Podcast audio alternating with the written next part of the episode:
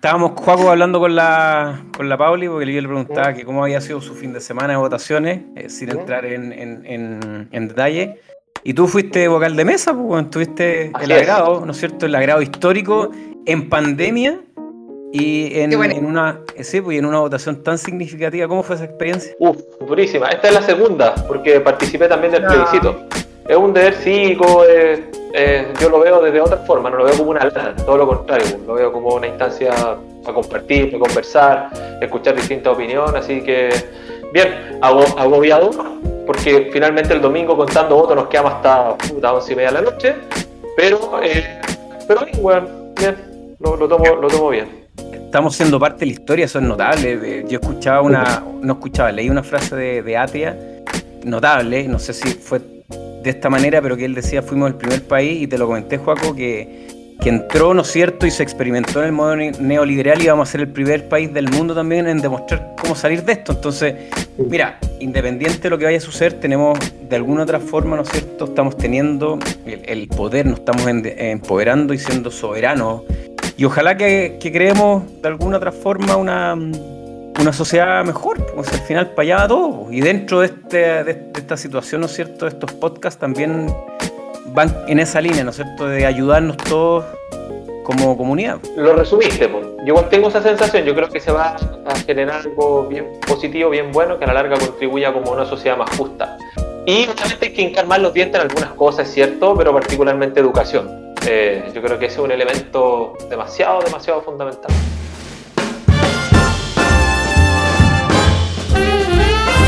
Bueno, como dijimos la semana pasada, eh, bienvenidos al podcast Salud Divino Tesoro. Dos rompiendo ayuno la Pauli eh, con Teo Pero depende, porque si la Pauli al café le puso stevia o su cremosa, también es verdad. Claro. Bueno, hoy día queremos, dentro del tiempo que, tenemos, ¿no es cierto?, meternos de lleno dentro de las posibilidades, hablar sobre el ayuno. ¿Y por qué queríamos hablar de este tema? Porque eh, efectivamente a cada uno de nosotros siempre en nuestras redes sociales, ¿no es cierto?, la gente con esa inmediatez, y como lo nombraba en los programas anteriores la Paulina, de querer... Eh, la, rapidez, ¿no es cierto?, en, querer, eh, en no tener ese poder de reflexión, porque básicamente quizás nunca se lo, se lo enseñaron, ¿no es cierto?, no, no ser escépticos frente a la información, eh, quieren copiar y pegar. Entonces, eh, escuchan que el ayuno, uno baja de peso y todo se reduce a bajar de peso y quieren empezar a implementar el ayuno y dentro de esa implementación, sin entender los procesos, ¿no es cierto?, subyacentes al ayuno propiamente tal, a, a las señales que se generan, empiezan con preguntas que a todos nos llegan sobre si el, mate rompe el ayuno, si una cucharada de aceite de coco rompe el ayuno, si el vinagre rompe el ayuno y una serie de cosas más que a todos nosotros, ¿no es cierto?, convivimos diariamente. Y dejando de lado algo fundamental y que yo de alguna otra forma siempre lo, lo comento, es que si nosotros pensamos hace un tiempo atrás que la mayoría de la, de la gente, ¿no es cierto?, comía cada dos, tres horas, eh, alimentos súper procesados, altos en carbohidratos, eh, dejaban de comer a las 9 de la noche y a las 7 de la mañana se volvían a levantar sin hambre y volvían a comer eh, chocapic, leche, pan, mermelada regimel, las galletas de plumaví, ¿no es cierto? Versus cambios como dejar de comer a las 8, a lo mejor despertarse, tomarse un mate, tomar un café con una cucharada de aceite de coco, MST, y volver a comer a la 1 o 2 de la tarde. Creo que es casi irrelevante el preguntarse si ese mate o esa cucharada de aceite de coco rompe en definitiva el ayuno o no, porque más que la semántica, y aquí me callo, ¿no es cierto? Y la, etimología, entender lo que significa la palabra, tiene que ver con las señales potentes, ¿no es cierto? Porque eso, por eso es una herramienta interesante, porque genera señales como todo, ¿cierto? Si comemos dejamos de comer a nivel de respuesta fisiológica, bioquímica, etc. Dejo planteada la inquietud. Sí, yo creo, mira, yo para compartir un poco la experiencia de, las personas que llegan a la consulta Neocer y en el fondo me comentan de que ya han probado el ayuno, eh, da esta sensación de que es como el ayuno, ¿cierto? Como que es una cosa, es una cosa que probé y me resultó o no me resultó. Y lamentablemente no, va mucho más allá de, la profundidad de pensar qué pasa realmente en nuestras células con el ayuno, qué es lo que estamos buscando con el ayuno. Muchas veces cuando me preguntan en las redes sociales si es que tal cosa rompe el ayuno, o si es que está bien hacer ayuno, o si me servirá o no tal ayuno a mí, yo siempre les pregunto, pero ¿por qué? ¿Para qué lo quieres hacer? Y la mayoría de las respuestas que yo recibo son para bajar de peso que es como la otra dieta, de hecho, la dieta del ayuno intermitente, como que también lo han planteado de esa manera. Entonces, eh, yo creo que es, principalmente porque, claro, muchas veces muestran la información o las noticias y todo se simplifica, ¿cierto? Todo se reduce a como una manera de hacer las cosas, al igual que la dieta cetogénica. O sea, muchas veces las preguntas son, ¿es verdad o es normal que haciendo dieta cetogénica dan calambres? ¿Es normal que pierdo masa muscular? ¿Es normal que? Porque en el fondo es creen que es causa y efecto y en realidad el, ayuno depende de un montón de cosas, de, cómo se hace, de para qué se hace, eh, cómo está el organismo de la persona que lo quiere empezar a hacer. No es lo mismo alguien que tenga una patología crónica, descompensada, que quiera empezar a aplicar ayuno intermitente a una persona joven, deportista, por ejemplo. Entonces, Em, es importante que nosotros podamos generar a las personas, como tú dices, esta curiosidad, esto de cuestionarse, de querer también diferenciarse del resto y no estar copiando lo que hace el otro, porque al otro le funcionó. Y vemos además que en las redes sociales y en, muchas partes aparecen muchas como supuestas técnicas de hacer ayuno. Compartías tu pollo una imagen que era como chistosa. Creo que la tengo acá, a ver si no, me van a retar en producción, pero no sé si se logra ver. Eh, eso. Céntrala más, céntrala más. Ahí, está. Eso, ahí. Claro. Es como, si somos leones, bueno, si somos conejos. eh, claro, y conejos. Claro. es, eso es divertido porque eh, el, Claro, ¿qué, es lo que es el, ayuno? Porque todos hacemos ayuno, pues si, el ayuno tiene que ver con la absorción, ¿no es cierto?, con el, procesamiento de los alimentos, eh, y, generalmente después de 4 o 5 horas, dependiendo de lo que hayamos comido, ya estamos en, un periodo de ayuno, ¿cierto? Donde hubo este balance energético, ¿no es cierto? Y todas las señales que, estamos hablando, pero, pero básicamente la gente dice, oye, es que estoy, no, yo hago ayuno intermitente, pero bueno, si todos en el periodo de estar durmiendo estamos haciendo ayuno.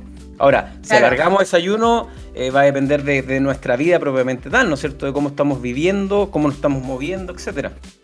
Ahora igual hay personas que, con todo lo que es la industrialización del alimento, además muchas veces la relación incluso patológica con la comida, ayuna en la noche eh, ocho horas o menos. Yo incluso he tenido pacientes que me comentan que se levantan en la noche a comer porque sienten mucha ansiedad, eh, pero nunca se habían cuestionado de que ese horario realmente el cuerpo no estaba preparado para eso. Así que acá hay mucha información que en realidad todavía falta aterrizar a las personas.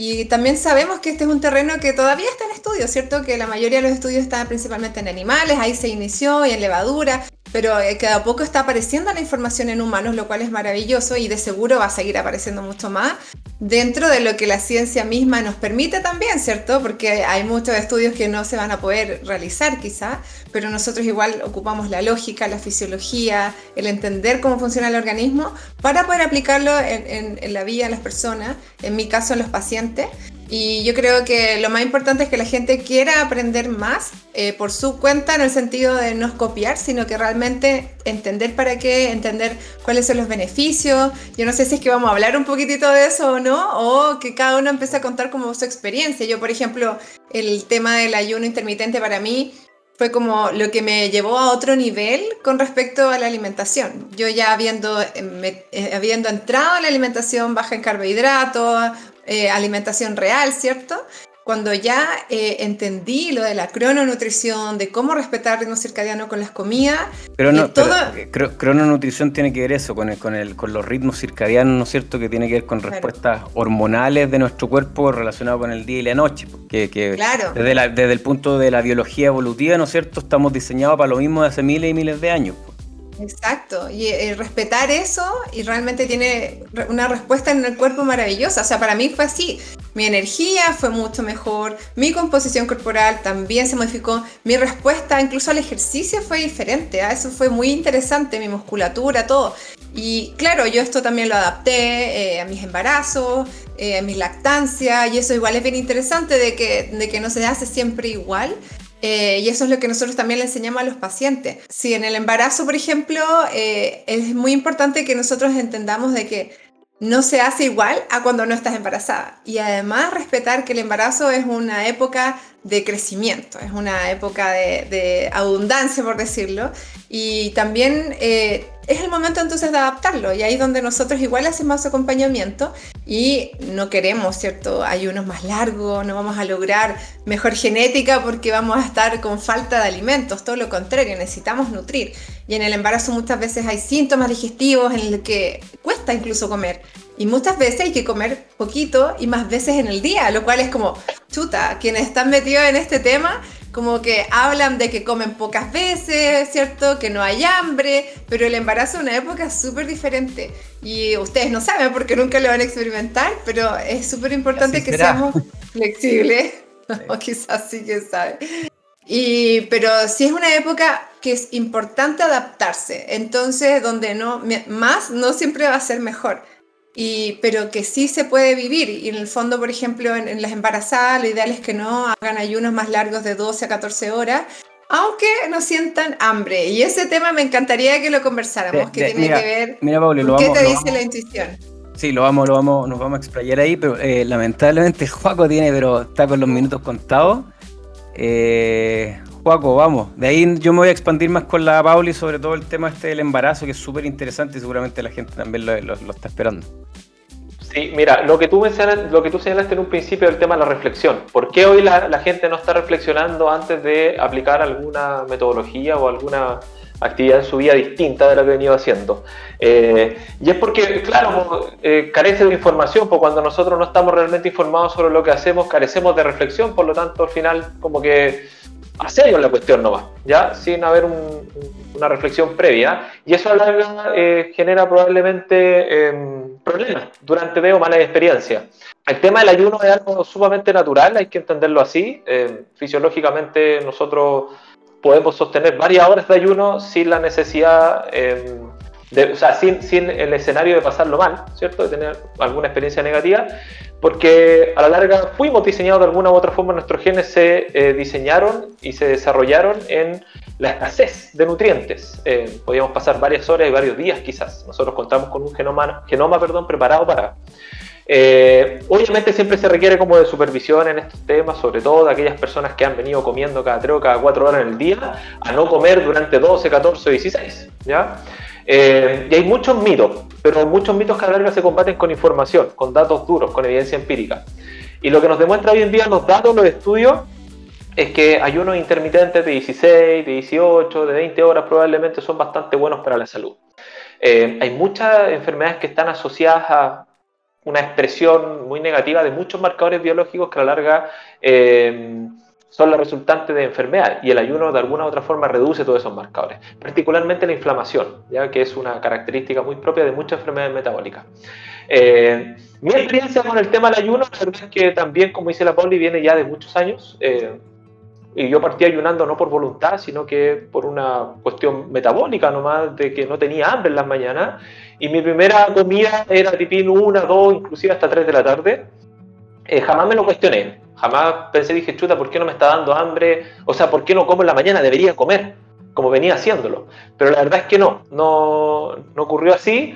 Y eh, de hecho, mi entrenamiento fue previo, fue, previo a tu cambio de, de, em, de patrones alimenticios, ¿no es cierto? Tú primero partiste eh, buscando bajo carbohidrato y de a poquito fuiste, se fue dando eso naturalmente. De, manera, de manera progresiva como participé en un principio de un estudio donde había una restricción muy importante de los carbohidratos, a nosotros sabemos hoy en día que eh, nuestra biología, nuestra hambre está gobernada por hormonas y cuando tú modificas tu patrón alimenticio donde reduces mucho el contenido de carbohidratos, eh, a la larga generas menos respuesta endocrina en relación al hambre particularmente menos concentración de grelina. Ya hay una, una, molécula en el cuerpo que se llama cuerpo cetónico que a la larga lo que hace es como reducir la expresión o la cantidad de esta hormona circulante.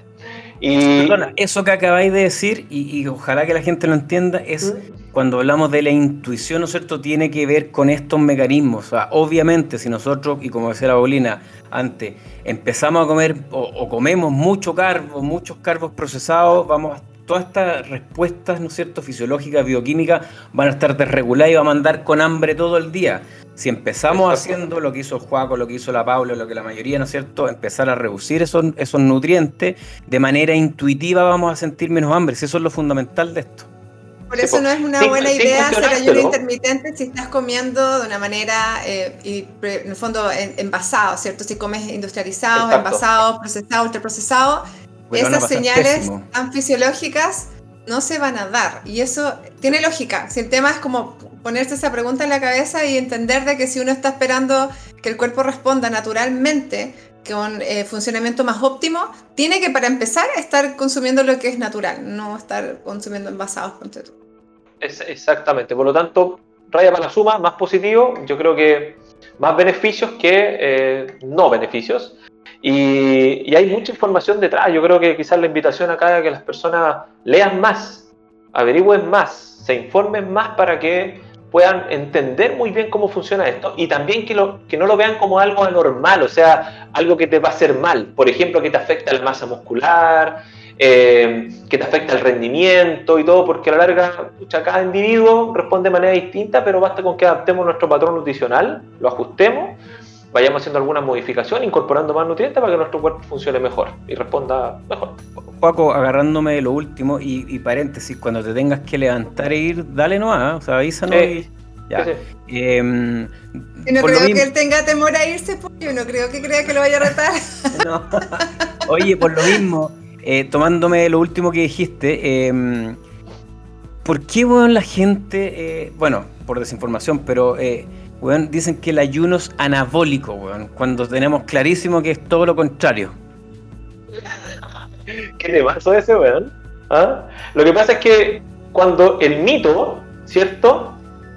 Llega a la gente, esta cuestión como que se expande, que es como un tumor, ¿verdad? Como que no tiene límites. Entonces, eh, y por ejemplo, lo que ocurre, yo estoy hablando desde el punto de vista como hormonal, eh, cuando tú ayunas y cada vez que prolongas más el ayuno, tu cuerpo libera una hormona que se llama hormona del crecimiento.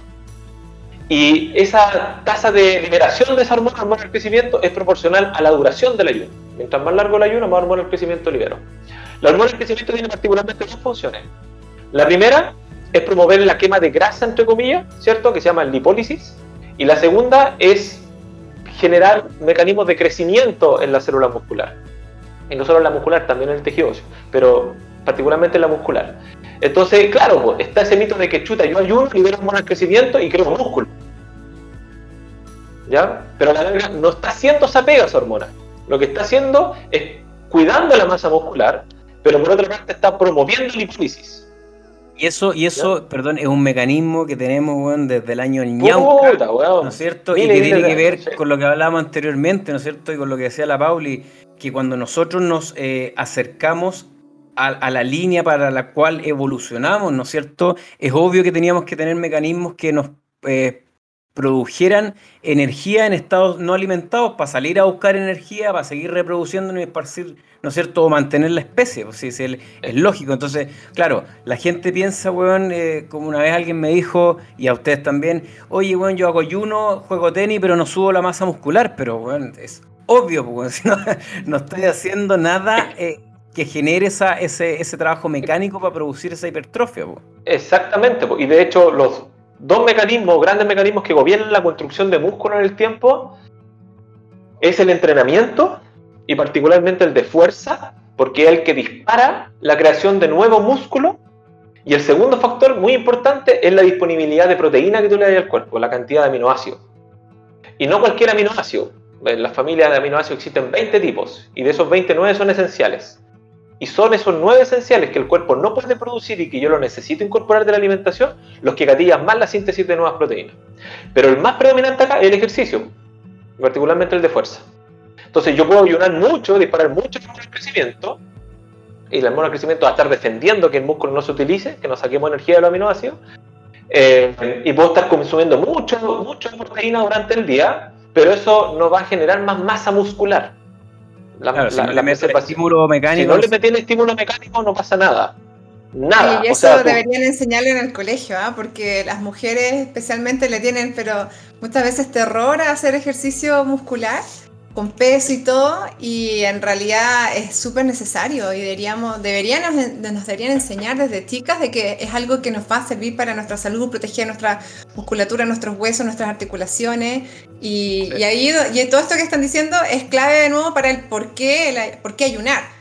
Ayunar para poder crear una masa muscular eh, exagerada, por ejemplo, o alguien que va a competir o algo así. Obviamente el ayuno intermitente no va a ser la mejor técnica en esa etapa, ¿cierto? Para crear una hipertrofia importante. Pero, eh, por ejemplo, alguien que, una persona entre comillas normal, que quiere estar fit, pero no, no, para competir en ningún otro nivel, es algo que es totalmente eh, incorporable en el fondo y que se puede adaptar a su estilo de alimentación y puede hacer ayuno intermitente y no va a perder masa muscular. Y de, de nuevo, en el fondo, impulsar a la gente a que vean que el por qué tiene muchas respuestas y hay, y hay cómo adaptarlo para cada persona y, lo más importante, eh, y que seguramente tú lo has visto en la clínica, Pauli, y nosotros también lo vemos diariamente, eh, tiene que ver con, con, que una cosa, ¿no es cierto?, es el periodo restrictivo para que se produzcan todas estas señales, pero después tiene que haber el periodo donde se involucran, ¿no es cierto?, los nutrientes, y por eso se llama intermitente, porque aquí no se trata de hacer una restricción eh, per se, y lo dice muy bien Mark Matson, ¿no es cierto? El, este flacuchento, que es extraordinario. Si la gente no lo. Vamos a adjuntar los links también de él, de sus presentaciones, que investiga sobre hace mucho tiempo, sobre restricción calórica, ayuno, ¿no es cierto? Y envejecimiento. Y que, claro, hay un periodo restrictivo. Despertamos de la cueva, en la cueva, salimos a cazar, nos movemos 15, 20 kilómetros. Hay un ayuno, hay una restricción calórica, hay ejercicio de por medio tomamos el animal o la fruta o qué sé yo, las hojitas que conseguimos, volvemos a la cueva y comemos. O sea, ayuno, movimiento, eh, eh, alimentación. Porque en mujeres eh, lo, que, lo que hemos visto es que empiezan, efectivamente, empiezan a cortar los carros, empiezan a ayunar y es casi como estos challengers, ¿no es cierto? Y vamos ayunando y vamos ayunando y de repente pasan semanas y meses y empiezan a tener problemas a nivel de respuesta hormonal, sobre todo a nivel de tiroides. Exacto, eso es súper, súper frecuente y, pasa esto que nombraban antes, que tiene que ver con, con, la intuición, ¿cierto? Porque esto va como muy de la mano y uno lo ve en redes sociales y comer intuitivamente. Y si estas señales no están en forma adecuada, uno puede sentir incluso menos hambre de lo que debería. Y ahí hacen que no solamente ayunen, sino que además coman muy poco y hagan mucha restricción por tiempos prolongados. Entonces eh, es súper importante eh, buscar la manera personalizada de hacerlo y además verlo según la etapa del ciclo vital. O sea, no es lo mismo a los 15 años, a los 30 años, a los 50 años, la época perimenopáusica, por ejemplo. Es súper importante por adaptarlo todo y que la gente entienda de que ayunar no es simplemente dejar de comer, que ese es como el primer concepto que uno como que aprende. Es como, ah, me salto el desayuno, qué fácil, nunca tengo hambre en la mañana. Pero se les olvida muchas veces el adaptar las siguientes comidas buscando nutrientes en el día. Y eso es lo importante. Sabemos que no es necesario consumir todas las proteínas solo en una comida, las puedes consumir a lo largo del día, pero lo importante es hacerlo. Entonces, si yo saco 20 gramos de proteína todas las mañanas, porque creo que puedo hacer ayuno intermitente todos los días, entonces súmate esos 20 gramos menos todos los días por un tiempo prolongado y más si hago ejercicio, el déficit va a ser mucho mayor.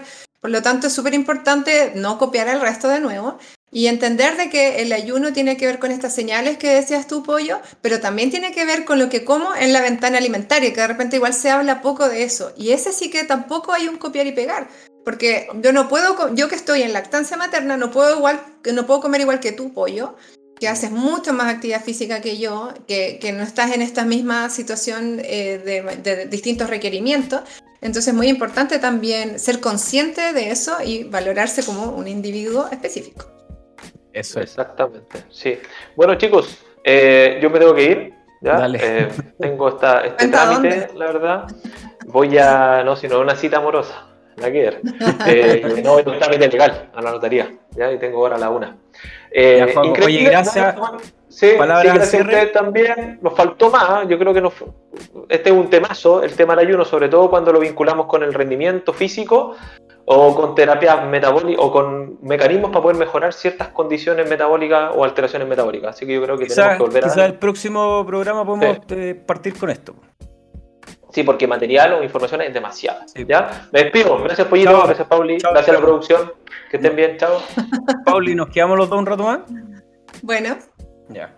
Yo tenía, mira, tenía aquí, pues, esto lo hice con permiso eh, de la persona que me escribió. Yo ya eh, aprendí. Eh, me mandan un, interno y me dicen, em, oye Pollo, aprovecho de preguntarte de mi ignorancia. eh, los polialcoholes presentes en los chicles, ¿no es cierto?, eh, que son menos de un gramo, ¿qué tanto pueden afectar mi ventana de ayuno? Estas preguntas tienen que ver similar, ¿no es cierto, Pauli, con el tema de que si el mate rompe el ayuno, etcétera. Y lo que hablábamos al principio es que también la gente se, pasa de 0 a 100 y no hay ese proceso reflexivo de decir, oye, yo comía de tal manera, ahora eh, estoy comiendo menos y de mejor calidad, por lo tanto, si yo meto, ¿no es cierto?, ese, estudio, esa reflexión, eh, efectivamente me estoy haciendo bien porque en nuestra edad, ¿no es cierto?, post-desarrollo, eh, en, un estado óptimo, efectivamente parece ser que nos conviene comer menos. Tú lo decías al principio, la mosca de la fruta, en ratas, en ratones, en monos, en la levadura se ha visto y desde los años 30 se sabe que el, tener menos energía en ciertos periodos genera una serie de adaptaciones que el cuerpo, ¿no es cierto?, eh, produce para combatir este estrés. Y dentro de eso está, y tú lo ves en la clínica, ¿no es cierto?, disminución de presión en, humanos, ¿no es cierto? Y que también se ha, visto similar en los monos y en, ratones,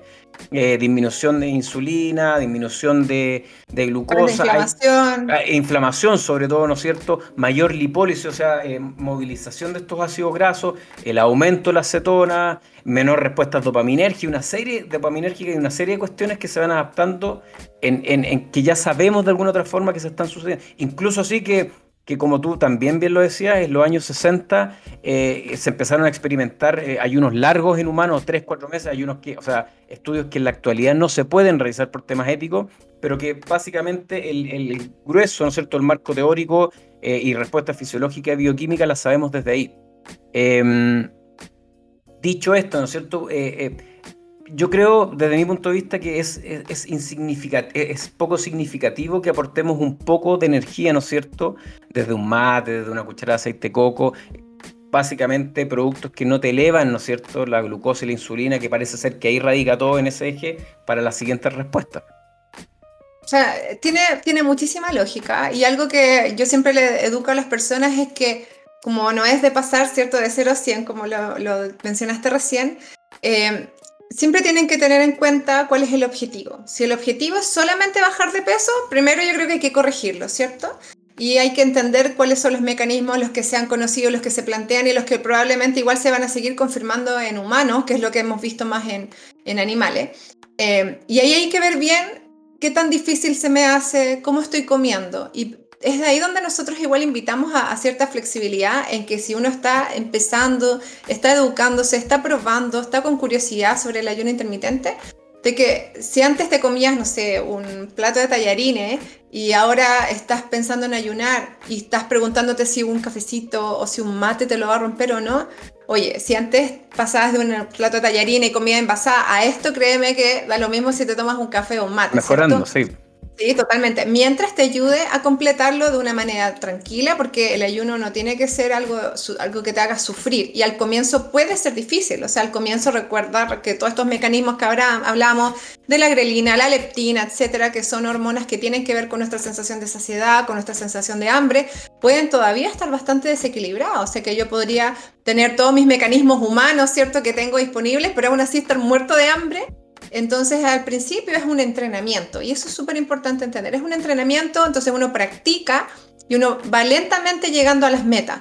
Entonces si yo solía hacer, no sé, 8 o 9 horas de ayuno diario en la noche, ¿cierto? Porque comía tarde o, me levantaba muy temprano y lo primero que hacía era comer, ya lograr de 8 a 10 horas o de 10 a 11 horas va a ser un paso.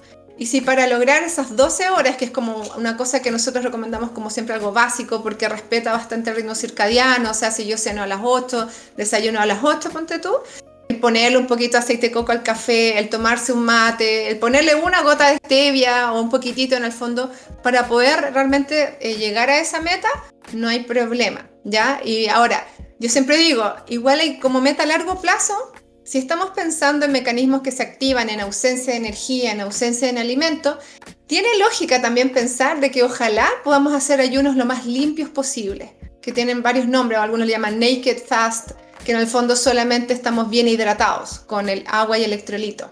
Yo siempre lo recomiendo de esa manera. No es que hay un bueno o malo, no es que, no es que te voy a pagar una palmada, ¿cierto? Si te tomaste un mate en un ayuno Pero ese día, si tuviste un poquito más de hambre y el mate te mantuvo ok, no hubo problema. Pero si en otra ocasión te planteas el desafío de hacerlo solo con agua y electrolito, fantástico. Lo más probable es que ocurran cosas distintas que todavía no tenemos mucha claridad, pero la lógica igual nos dice que mientras más limpio el ayuno, probablemente se van a activar ciertos mecanismos que van a ser positivos, que, tienen relación con los estudios que ya existen. Así que en fondo, de nuevo, como que ser amable con uno mismo. No buscar simplemente como el ayuno, como la dieta que tengo que lograr, y si no la logro, la dejo de lado, ¿cierto? Porque no me funcionó. Y tampoco estar buscando expectativas de medirlo como en cuántos gramos de peso bajé y eso mide mi éxito de ayuno o no. Porque exactamente el tema de los mecanismos, de estos mecanismos celulares que se podrían activar, que tienen potencial de activarse, esta regulación hormonal que tiene potencial de lograrse y regulación de muchas otras cosas, eh, en el fondo va mucho más allá de cuántos gramos están en la pesa. Mira, el, eh, yo siempre, siempre lo he pensado y siempre lo converso con, diferentes gente alumnos, etcétera, que em, nosotros en la actualidad tenemos acceso, eh, cierta parte de la población, ¿no es cierto?, en la cual nos, estamos nosotros, acceso a todo. Es decir, yo podría todos los días y tú y mucha gente meterle la cuchara de aceite de coco. Es una grasa, ¿no es cierto?, de grasos de cadena media que se absorbe rápidamente, etcétera, ayuda a, elevar la acetona. Eh, mate todos los días, café todos los días.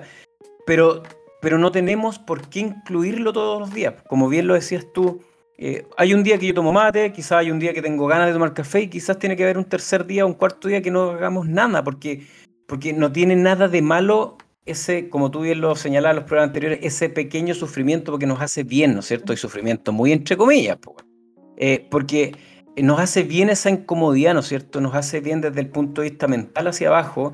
Eh, nosotros, todas estas técnicas, de alguna otra forma, eh, eh, que ya se saben y se están estudiando y que son eh, muy prístinas, tienen que ver con volver a encarrilarnos para lo que estamos bien adaptados.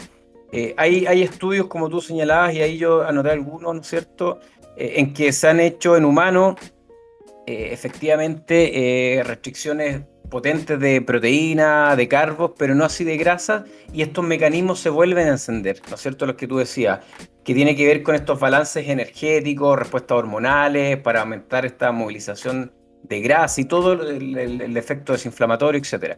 Em, hay miméticas de ayuno que ya se están haciendo en humanos en ciertos cánceres, ¿no es cierto?, en ciertas enfermedades neurodegenerativas y que también están resultando siempre lo comentamos, en este tema está Matson, eh, Longo, está David Sinclair de la Universidad de Harvard y harta gente más.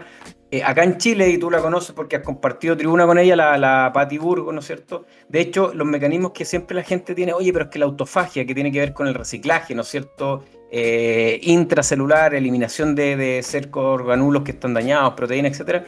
Ella, ella ha medido, porque así se ha hecho, nunca se ha medido en humano, ciertas células, ¿no es cierto?, de ciertos tejidos en un cultivo con glucosa, se le saca un poco de glucosa, ni siquiera toda la glucosa, y estos mecanismos se empiezan a encender, eh, eh, encender después de 3-4 horas. por lo tanto, lo que sabemos está, está, recién en pañales. O sea, lo que tú decías, usando la lógica y viendo nuestra biología evolutiva, efectivamente, claro, estamos, parece ser mejor adaptados para no comer tanto en ciertos eh, estados de, de nuestra vida. Pero tampoco tenemos que irnos para el otro extremo, porque parece ser que comiendo un poco menos y fijándonos bien en los nutrientes, vamos a estar de mejor manera. Vamos a, no sabemos si vamos a vivir mucho más, pero vamos a vivir mejor. Sí, mira, es, un tema complejo porque por un lado igual vas a tener un grupo de personas que siempre van a, van a apegarse muchísimo a las recomendaciones, las cuales se establecen luego de una serie ¿cierto? de estudios de cierto tipo, pero si nos quedamos esperando esos nuevos protocolos, nosotros no vamos a alcanzar a utilizarlos, la verdad, probablemente, ¿cierto? No vamos a estar ni vivos quizá. Eh, o esperemos que sí. Em, y cuando nosotros proponemos o, hablamos de esto, lo hablamos igual con seriedad. Nosotros, ¿cierto? No lo hablamos como una cosa que recomendamos que todo el mundo se lleve el extremo del ayuno, que todos hagan ayuno 24 horas y bla, bla. Nunca se trata de eso. Se trata igual de ir aplicándolo a cada uno. Nosotros igual en, en Neocer lo aplicamos, pero vigilando al paciente. O sea, si tú vas, lo vas a aplicar con una nutricionista, con una doctora que va a estar tomándote exámenes, que va a estar viendo cómo te sientes, o con un entrenador que además entiende lo que es entrenar en ayunas o no en ayunas, entonces también lo va a dirigir en forma personalizada. En ningún caso nosotros queremos llevarlo como a ciertos extremos. Pero sí es importante que esto no se torne como en una competencia, ¿cierto? No se trata de los que sí están apoyando el ayuno o los que no están apoyando el ayuno y quién tiene razón. ¿Ya? Y, acá, y por eso, porque faltan todavía harta información, pero la información que hay tiene un potencial pero gigante y el ignorarla igual es un error. Tenemos que usarla pero con responsabilidad y por eso eh, la idea es que la gente no ande buscando el, papelito, que es como la dieta tipo, que le carga que se la den en las nutricionistas, ¿cierto? A todo el mundo le carga que le den la dieta tipo, pero a la gente muchas veces inconscientemente sigue googleando la dieta tipo del ayuno, por ejemplo. Entonces, eh, acá hay que hacer las herramientas, usarlas con harta lógica y en forma personalizada, respetando también los hábitos de cada uno, porque tú muy bien decías, claro, puede que tú tengas MST a la mano y tengas el aceite de coco y tengas falta en abundancia y hay otras personas que no, entonces habrá que adaptarlo a, a personas que no tengan todas esas otras herramientas. Pero realmente es muy bonito lo que la ciencia de poquito nos está mostrando y, esto va para allá, o sea, y, un poco chistoso que va avanzando, pero en realidad nos vamos volviendo, ¿cierto?, a, nuestro origen, que es como muy loco lo que está pasando en ese sentido. Eso, y ojalá dejar de lado, eh, que yo también te lo mandé, pero lo quiero mostrar, este tipo de, no sé si sé bien, de los challengers, de 20 días, 28 ah, días, y ayunemos, y porque quiero pesar tanto que es casi eh, como escribiéndole una carta al viejo Pascuero, ¿no es cierto? Oye, yo quiero pesar tanto. eso eh, tenemos que dejar de, reducir, ¿no es cierto?, toda la salud al, peso y por lo tanto, porque eh, de alguna forma eso nos lleva a, no meterle la reflexión a, esta sociedad del like, de querer todo para ayer, ¿no es cierto? Y no vivir el proceso, que al final es, lo maravilloso y, que no, y que aquí no se trata de que, oye, voy a entender en un mes y ahí recibo un diploma y, volví a lo de antes. O sea, esto es día a día durante, durante toda nuestra vida. Bien. entonces hay que tener las antenas bien paradas, porque además que todo, nosotros somos eh, lo que hacemos las cosas populares. Nosotros hacemos las cosas, en el fondo, nosotros, seres humanos, sociedad. Y mucha gente confunde que si hay algo que está de moda, significa que no sirve. Pero hay cosas que son muy buenas que se ponen de moda porque se ponen en boca de todos. Eh, pero hay que aprender a distinguir que este tipo de cosas como el challenge de una persona X que quizás no es profesional de la salud, no se ha dedicado a esto, eh, hay que siempre tratar de tener un poquito la duda cuando las cosas se ven demasiado generalizadas. Es como las clases grupales, ¿cierto? Las clases grupales de actividad física son buenas porque son entretenidas y son movimientos, pero no es personalizado para ti. Entonces hay que tener, hay que tener cuidado, ¿cierto? Y este es un tema, así como la dieta cetogénica y otras, que se ponen de moda y se ponen en boca de todos y lamentablemente siempre van a haber personas que van a tratar de lucrar de una manera que eh, no es personalizada y que no es con el cuidado real de la salud. Y, pero son las personas las que tienen que tener ese cuidado. O sea, nosotros lo tenemos clarísimo, ¿cierto, Pollo? Pero son las personas las que eligen eh, si se, cree, se quedan con la información del titular, si se quedan con la información de la red social, si se quedan con la información de una experiencia solamente. Em, y ahí nosotros los animamos y los apoyamos y respondemos todas las preguntas que nos llegan, pero son las personas finalmente las que son responsables de su salud, lo que buscan, lo que leen, lo que investigan. Claro, y tiene, y tiene que ver también con que la gente tiene que entender que la biología, nuestra biología, no tiene que ser un, un desafío, una competencia, ¿no es cierto? Sino que tenemos que que entenderla, comprenderla, estudiarla. Nosotros eh, no podemos pasar por la vida sin entender cosas básicas de nuestro funcionamiento, ¿no es cierto?